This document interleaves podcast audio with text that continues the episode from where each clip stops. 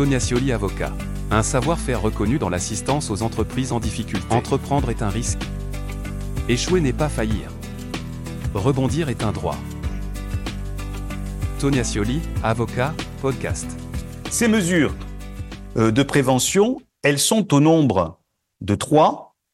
Le mandat ad hoc, la conciliation et la procédure de sauvegarde. Qui en prend l'initiative C'est le chef d'entreprise. Personne ne peut lui imposer, mais beaucoup devraient lui suggérer, notamment en cette période incertaine née à la fois d'une combinaison malheureuse entre une crise sanitaire et une crise énergétique. Ce que vous pouvez déjà remarquer, et ce qui est quand même révélateur de la volonté du législateur, c'est que désormais, l'état de cessation des paiements n'est plus le critère permettant de distinguer entre les procédures d'anticipation des difficultés et les procédures de traitement des difficultés. Pour faire plus simple, on peut être en état de cessation des paiements et bénéficier néanmoins, d'une procédure de prévention de ces difficultés.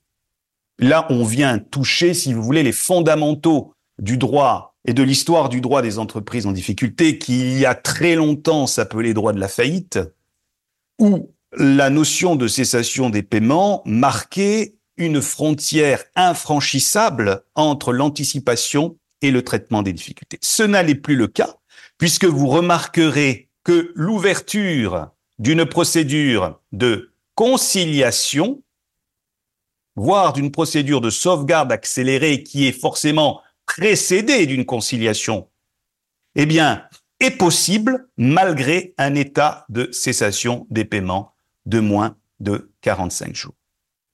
Une brèche a été ouverte par le législateur. L'état de cessation des paiements ne devient-il pas un critère obsolète entre les mesures d'anticipation et de traitement des difficultés? Rappelons ce qu'est euh, l'état de euh, cessation euh, des paiements. L'état de cessation des paiements, eh bien, c'est l'impossibilité de faire face à son passif exigible avec son actif disponible. Pour autant, le débiteur qui établit que les réserves de crédit ou les moratoires dont il bénéficie de la part de ses créanciers lui permettent de faire face au passif exigible avec son actif disponible n'est pas en état de cessation des paiements.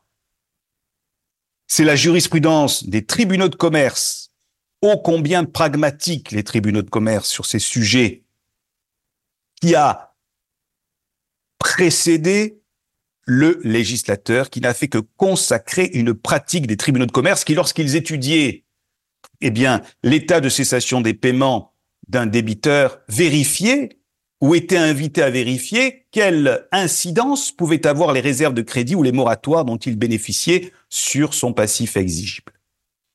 Vous comprenez bien que cette notion de cessation des paiements, qui est déjà par essence juridico-comptable, est très difficile à mesurer, surtout lorsqu'il faut la dater pour bénéficier d'une conciliation bien de moins de 45 jours, cette notion déjà d'appréhension délicate et sujette à interprétation, elle est à géométrie variable dans la mesure où il y a à prendre en compte les réserves de crédit et les moratoires pour venir tout simplement réduire le passif exigible.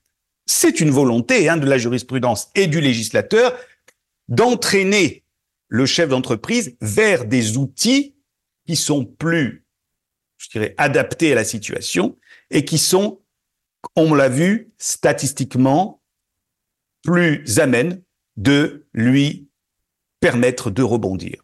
Rappelez-vous ce taux de réussite qui avoisine les 80% en matière de mandat ad hoc ou de conciliation. Tonia Scioli, avocat. Un savoir-faire reconnu dans l'assistance aux entreprises en difficulté. Entreprendre est un risque.